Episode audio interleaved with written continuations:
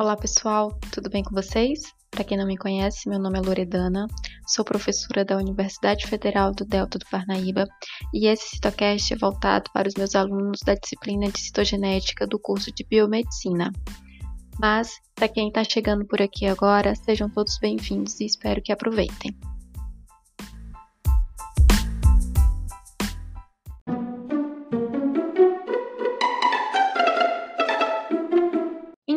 Com as alterações do número de cromossomos, estas podem ser euploides, aneuploides e heteroploides. As euploides originam células com número de cromossomos múltiplos do número haploide, ou seja, são alterações de todo o genoma, podendo ser haploide, sendo 1N, diploide, 2N, triploide, 3N, tetra, 4N e assim sucessivamente. São raras em animais, mas bastante comuns e importantes mecanismos evolutivos nas plantas. Na espécie humana, a ocorrência dos euploides é incompatível com o desenvolvimento do embrião, determinando a ocorrência de aborto, mas temos exceções.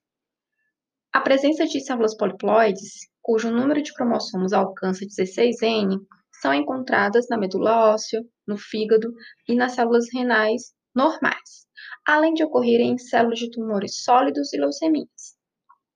A aneuploidia é o tipo mais comum de anomalias cromossômicas, significativa em termos clínicos, ocorrendo em cerca de 3 a 4% de todas as gestações clinicamente reconhecidas. Na aneuploidia, existe a falta ou o excesso de alguns cromossomos, que está sempre associado à deficiência do desenvolvimento físico e ou mental. A maioria dos pacientes aneuploides tem trissomia, que é três cópias em vez do par normal de um determinado cromossomo, ou menos frequente, monossomia, que é apenas um representante de um determinado cromossomo. Tanto a trissomia como a monossomia podem ter consequências fenotípicas. Já a heteroploidia pode atingir conjuntos de cromossomos inteiros, nesse caso, euploidia, ou perda ou adição de cromossomos inteiros isolados, que é aneuploidia. Com uhum. isso, a palavra heteroploidia vai estar se referindo às duas outras que a gente conversou aqui, que no caso são os euploides e aneuploides.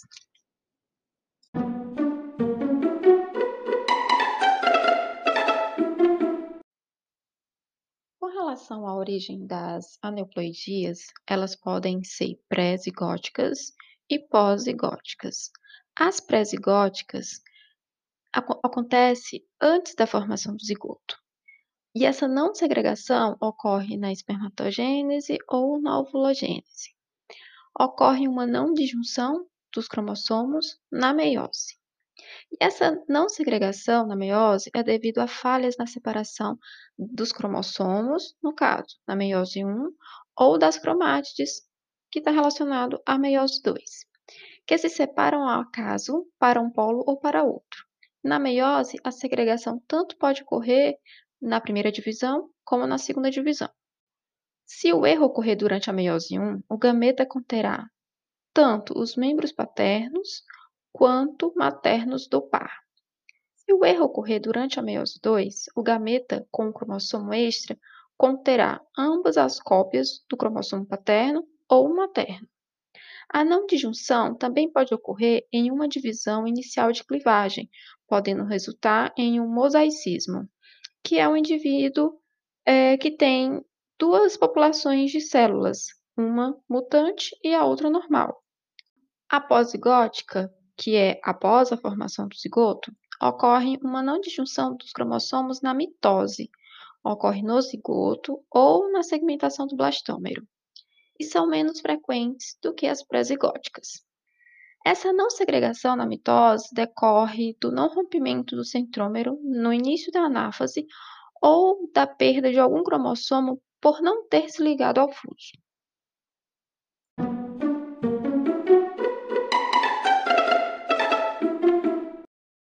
Agora nós vamos abordar os principais distúrbios autossômicos de significado clínico.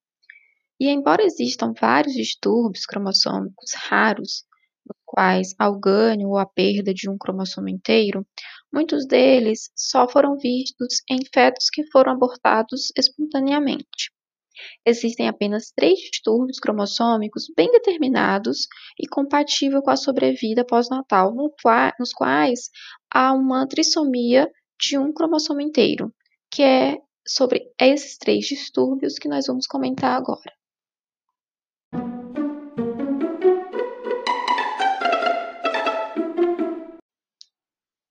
Então, vamos começar pela síndrome de Down, ou trissomia do 21, que é de longe a mais comum e a mais bem conhecida.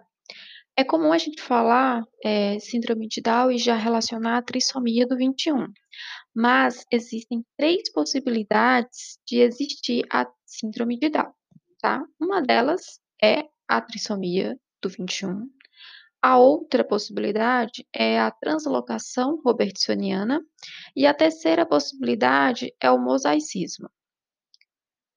Vamos começar com a trissomia do 21 propriamente dita, que é o que a gente já sabe, né? São três cópias do cromossomo 21, que é resultado da não disjunção meiótica. O erro meiótico, responsável pela trissomia em geral, ocorre durante a meiose materna em 90% dos casos, predominantemente na meiose 1, mas pode ocorrer na meiose paterna em cerca de 10% dos casos e, em geral, ocorre na meiose 2. A segunda possibilidade é a translocação robertsoniana. A gente já viu a translocação robertsoniana na aula de distúrbios estruturais, tá? Nesse caso aqui, envolve os cromossomos acrocêntricos, tá?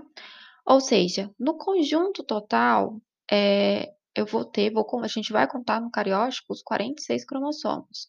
Só que, por consequência da translocação, existe a união de dois cromossomos, diferente da trissomia do 21, onde eu conto, no conjunto total, 47.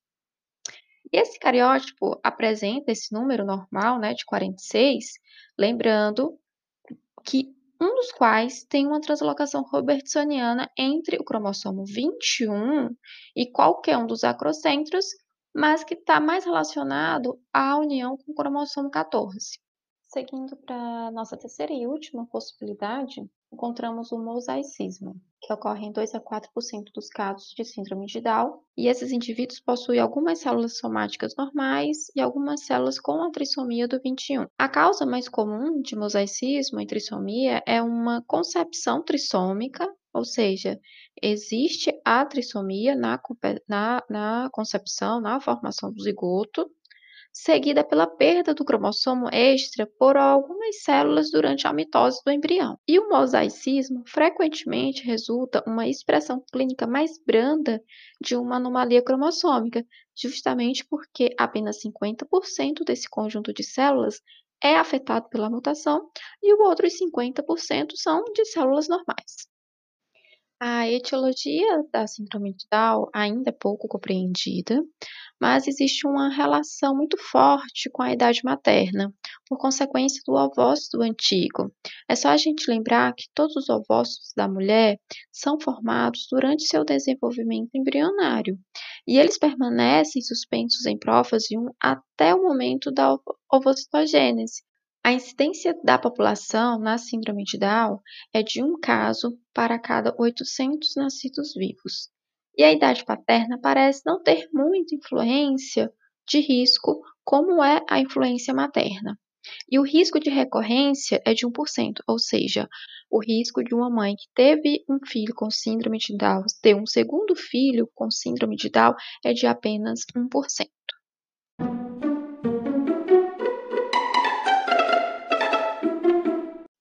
Agora vamos comentar sobre a síndrome de Edwards, que é a trissomia do 18.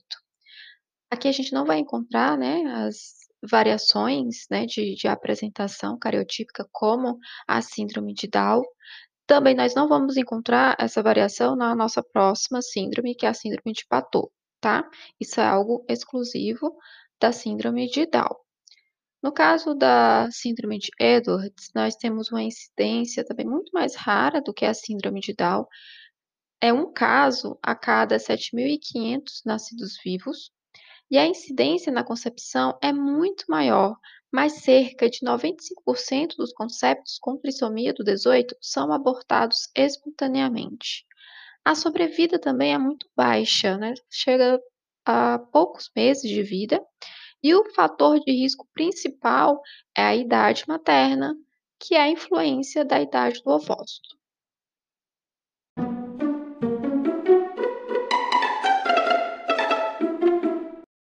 Nossa terceira e última síndrome a ser comentada é a síndrome de Patot, que é a trissomia do 13. A incidência dela também é um pouco mais rara do que as duas outras síndromes anteriores. Ela tem um aparecimento em um a cada 20 a 25 mil casos de nascidos vivos e cerca de 50% morrem no segundo mês de vida. O fator de risco também está relacionado à idade materna, que é a idade do ovócito, e o cromossomo extra surge da não disjunção na meiose 1 materna.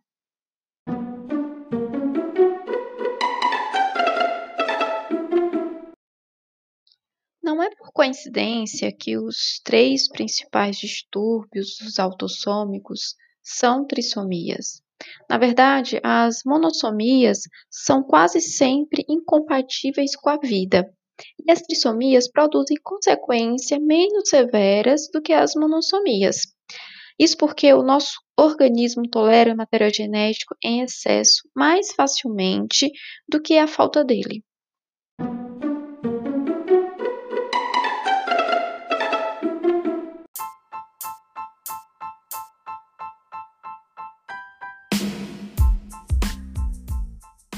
Bom, pessoal, assim nós finalizamos o nosso CitoCast sobre alterações dos números de cromossomos.